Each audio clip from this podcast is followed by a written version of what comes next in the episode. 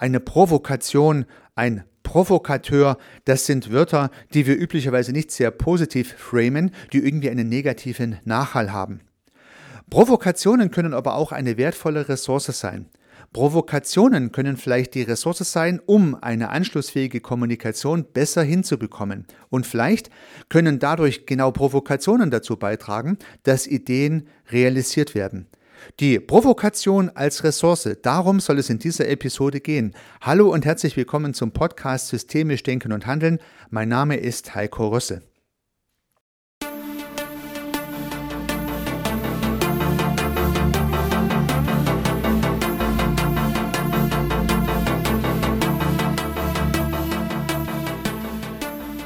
Ich kann mir vorstellen, der ein oder andere Beobachter meiner Kommunikation könnte mich immer wieder mal als Provokateur bezeichnen.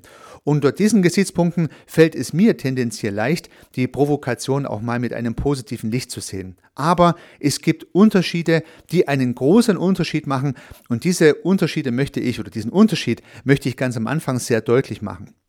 Es gibt eine Provokation an der Sache und der Provokation kann ich durchaus etwas Positives abgewinnen. Es gibt aber auch Provokationen am Menschen und das finde ich nicht gut.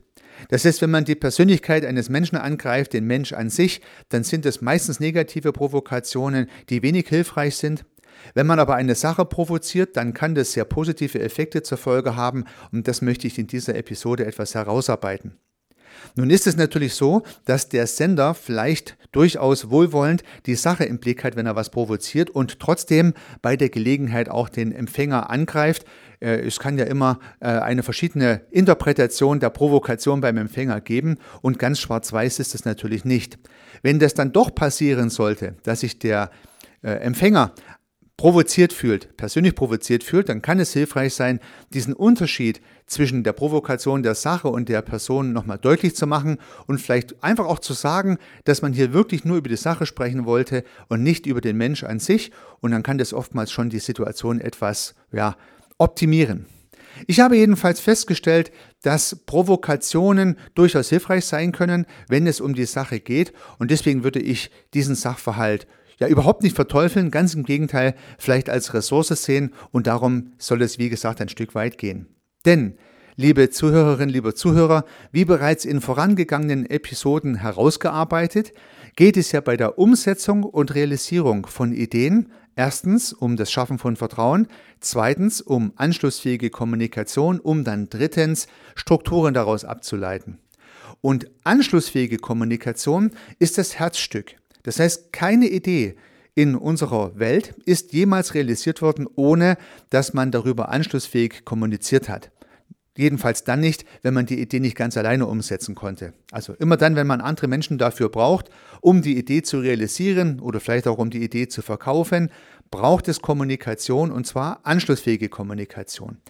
Nun geht es also darum, wie man möglichst gewitzt anschlussfähige Kommunikation herstellt. Stellen wir uns vielleicht ein Meeting vor mit verschiedenen Teilnehmenden drin und der Teamleiter sagt, ja, äh, Leute, ich habe äh, folgenden Sachverhalt und den würde ich gern mit der Option A lösen. Die Optionen B und C kommen hier für mich nicht in Frage. Und angenommen, alle anderen Menschen im Meeting sagen, ja, sehen wir genauso, A ist die beste Option. Ja, dann wird sozusagen der Sachverhalt mit der Option A dokumentiert, könnte man sagen, und ist fertig kommuniziert. Man redet da nicht mehr drüber, man hat ja Konsens über diesen Sachverhalt. Der Konsens ist schön, es gibt keine große Diskussion, man könnte auch sagen, keinen Streit, fertig. Ja. Man hat also keine anschlussfähige Kommunikation, weder in diesem Meeting, vielleicht auch nicht darüber hinaus. Das können wir später vielleicht nochmal etwas beleuchten.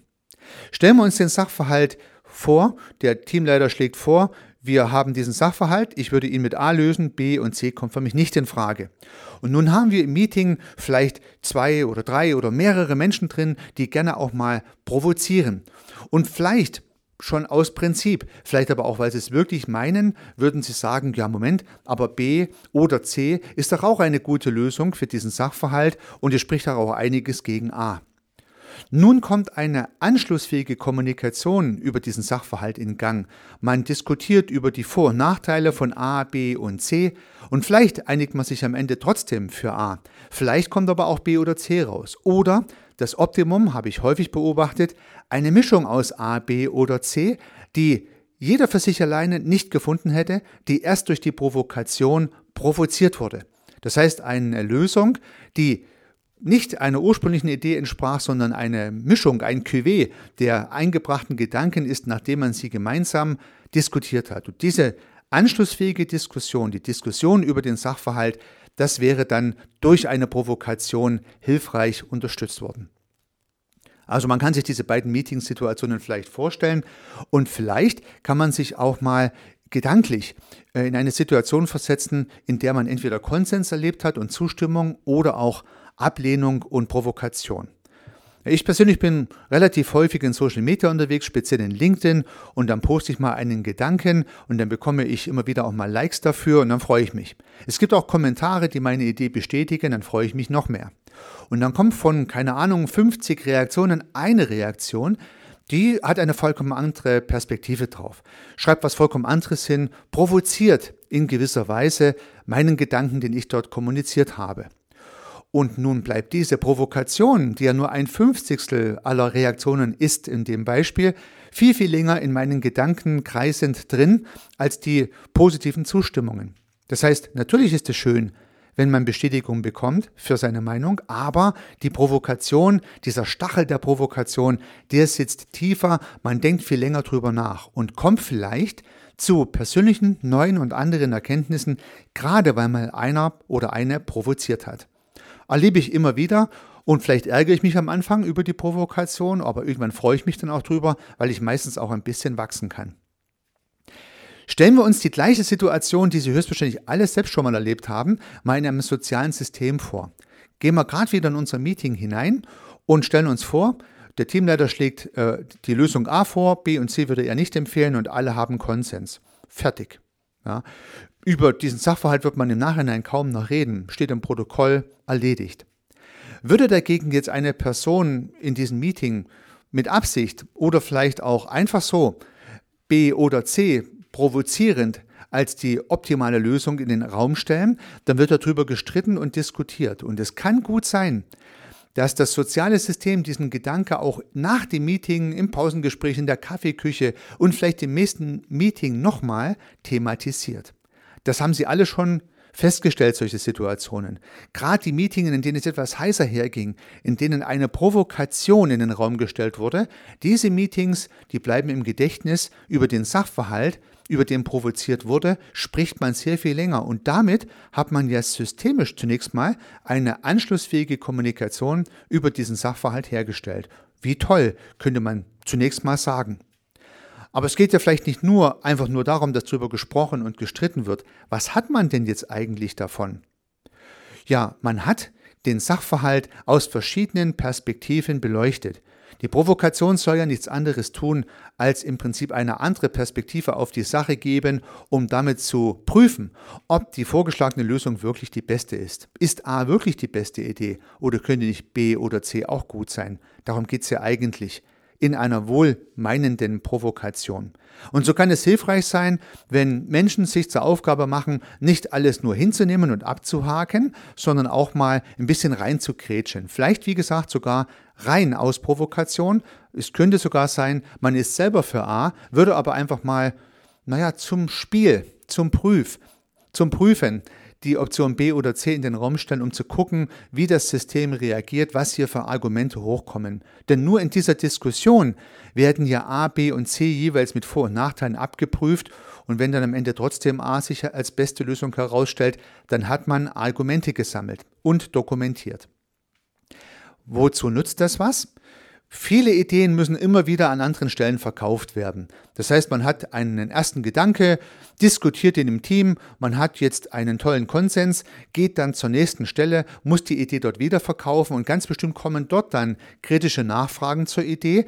Und wenn ich dann vorher schon diese kritischen Nachfragen diskutiert habe, weil ich das als provozierendes Spiel in meinem Meeting beispielsweise in den Raum gestellt habe, dann bin ich viel besser gewappnet für die Diskussion später. Das heißt, ich kann Sachverhalte schon aufgelöst haben, bevor sie im Prinzip an anderen Stellen nachgefragt werden. Das heißt, die Provokation hat den Vorteil, dass ich mich sehr viel besser hm, vorbereite, konditioniere auf zukünftige Fragestellungen und Kritikpunkte zu meiner Idee, zu meiner Variante. Von dem her ist die Provokation eine gute Vorbereitung, ein Sparringspartner für gute Ideen. Ich habe dieses provokative Klima in meiner Organisation immer wieder mal wunderbar erlebt. Es gibt also Meetings in meinem Umfeld, wo die Provokation zum guten Ton gehört. Also man kann sich immer darauf einstellen, wenn man eine Idee in den Raum stellt, dass die von den anderen erstmal zerpflügt wird. Ja, nicht, weil man die Person nicht mag, ganz im Gegenteil, nicht, weil man den anderen beschädigen möchte, sondern weil man festgestellt hat, dass durch die Diskussion der verschiedenen Varianten und Alternativen noch bessere Lösungen resultieren, die der Sache am Ende dienlich sind. Und so glaube ich übrigens auch, dass die Aufgabe von Führung oftmals Provokation ist. Also viele Mitarbeitende beklagen sich ja vielleicht über ihre Führungsstrukturen, weil die immer irgendwie nur provozieren und nie zufrieden sind mit dem Sachverhalt, der vorgestellt wird. Aber vielleicht kann man es auch etwas reframen. Vielleicht kann man die Führungskraft mal ins etwas bessere Licht rücken, wenn man sich überlegt, dass dadurch natürlich auch Schwachpunkte der Argumentationskette oder Schwachpunkte der Lösung einfach nochmal aufs Tablett gebracht werden. Also stellen Sie sich vor, Sie präsentieren Ihre Ideen bei jeweils vorgesetzten Stellen oder beim Kunde, der es kaufen soll und so weiter. Und die jeweils andere Seite provoziert Sie in gewisser Weise mit Fragestellungen, äh, mit anderen Optionen, mit anderen Denkmustern und so weiter. Lassen Sie sich nicht provozieren. Sehen Sie diese Rückfragen einfach als Ressource, die Idee noch besser zu machen. Und so können vielleicht Führungskräfte oder Manager die sich zur Aufgabe gemacht haben, zu provozieren, mit etwas anderen Augen gesehen werden. Und ich glaube, auf der anderen Seite andersrum gedacht, ist es die Aufgabe von Führung und Management, immer wieder mal zu provozieren und ein Stück weit auch auszuhalten, dass das nicht immer auf zunächst mal große Freude stößt. Ich glaube, wenn Manager alles nur abhaken würden, dann bräuchte man sie ja letztendlich nicht, sondern die Provokation ist, glaube ich, auch ein Werkzeug, um noch bessere Lösungen hinzubekommen, um eine anschlussfähige Kommunikation andocken zu lassen. Denn gerade wenn provokativ hinterfragt wird, müssen sich alle Beteiligten besonders viel Mühe geben, die Vor- und Nachteile ihrer jeweiligen Option zu kommunizieren. Man gibt sich ja dann Mühe, die eigene Option zu stärken und natürlich versucht man auch die Option der anderen zu schwächen. Und gerade in dieser Diskussion wird der Sachverhalt sehr, sehr viel besser beleuchtet als in einer Konsenssituation.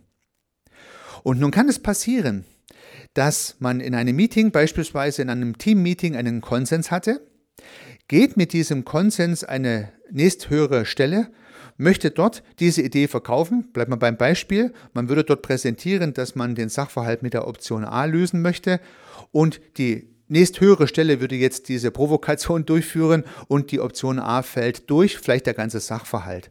Wird nicht gemacht aufgrund dessen. Wie schade. Ja, damit ist die Idee tot. Warum? Weil vielleicht im Meeting keine Provokation stattfand. Stellen wir uns vor, in dem Meeting wäre provozierend nachgeforscht worden, man hätte auch die Varianten B und C beleuchtet und später wäre die Variante A verkauft worden, es hätte kritische Nachfragen gegeben, aber man hätte für diese kritischen Nachfragen schon immer gute Antworten gehabt weil man hat intern schon B und C ordentlich beleuchtet. Und nun gibt es eine größere Chance, dass die Idee weitergetragen wird, dass es sozusagen weitergeht im Projekt mit der Idee, was auch immer es sein mag. Ich habe in dem Zusammenhang mal einen, eine, eine, eine Fabel, eine Anekdote gehört von Jack Welch. Ich weiß nicht genau, ob sie stimmt, aber die Idee fand ich irgendwie lustig und deswegen passt sie auch gut in die Provokation hinein. Zu dem Zeitpunkt, als Jack Welch das US-Unternehmen General Electric übernahm, ging es dem Unternehmen extrem schlecht. Ja, Jack Welch hat die Firma übernommen und hat eine mega Provokation in den Raum gestellt. Er hat die ganzen Führungskräfte alle in einen großen Saal kommen lassen und hat eine New York Times drucken lassen vom Jahr darauf. Also er hat so getan, als wäre ein Jahr später. Und die Headline war so sinngemäß, General Electric ist pleite und wird zerschlagen. Und diese Provokation hat er den Managern alle auf den Tisch gelegt. Ja, und hat gesagt, okay, so sieht's aus, Leute. Nächstes Jahr wird nur noch die Hälfte hier sitzen, weil die andere Hälfte ist entlassen. Und wenn wir nicht reagieren, dann wird genau nächstes Jahr diese Zeitung so gedruckt. Dann wird General Electric Geschichte sein. Mit dieser Mega-Provokation hat er sozusagen eine anschlussfähige Kommunikation angestachelt. Ja, man kann jetzt über die Art und Weise von Jack Welch diskutieren, keine Frage.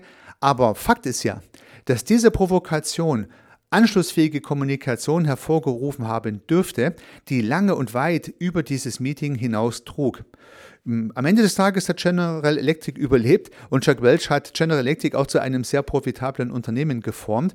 Ähm, wie gesagt, seine Methoden sind nicht unumstritten, aber ich wollte jetzt hier auch nicht grundsätzlich für General Electrics Methoden plädieren, sondern hier nur den Sachverhalt der Provokation isoliert herausgreifen. Das kann man schon mal machen. Ja. Das führt zur anschlussfähigen Kommunikation und damit kann man was erreichen.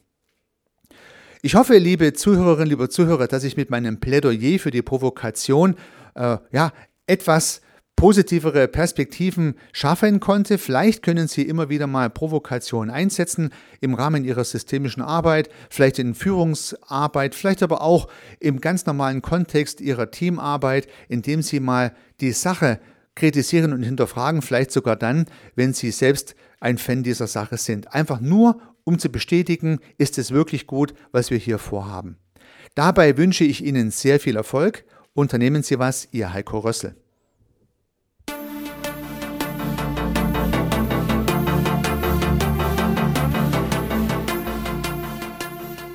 Ich freue mich, dass Sie diese Episode angehört haben und hoffe natürlich, dass sie Ihnen gefallen hat und dass Sie was davon mitnehmen können. Wenn Sie keine zukünftigen Episoden verpassen möchten, dann können Sie den Podcast gern abonnieren. Nutzen Sie dafür den Abonnieren-Button in der Podcast-App Ihrer Wahl. Natürlich würde ich mich auch über eine Rezension oder über eine Bewertung freuen. Alternativ zu diesem Podcast habe ich zwei weitere aufgenommen. Sie finden sie unter www.servicearchitekt.com/podcast oder wenn Sie meinen Namen in der Podcast-App Ihrer Wahl eingeben. Vielleicht können ja auch die beiden anderen Angebote für Sie interessant sein. Sollten Sie ein persönliches Gespräch wünschen, dann können Sie das gern unter www.servicearchitekt.com/termin auf meiner Website mit mir vereinbaren. Ansonsten freue ich mich auf ein Wiederhören. Bis dahin, Ihr Heiko Rössel.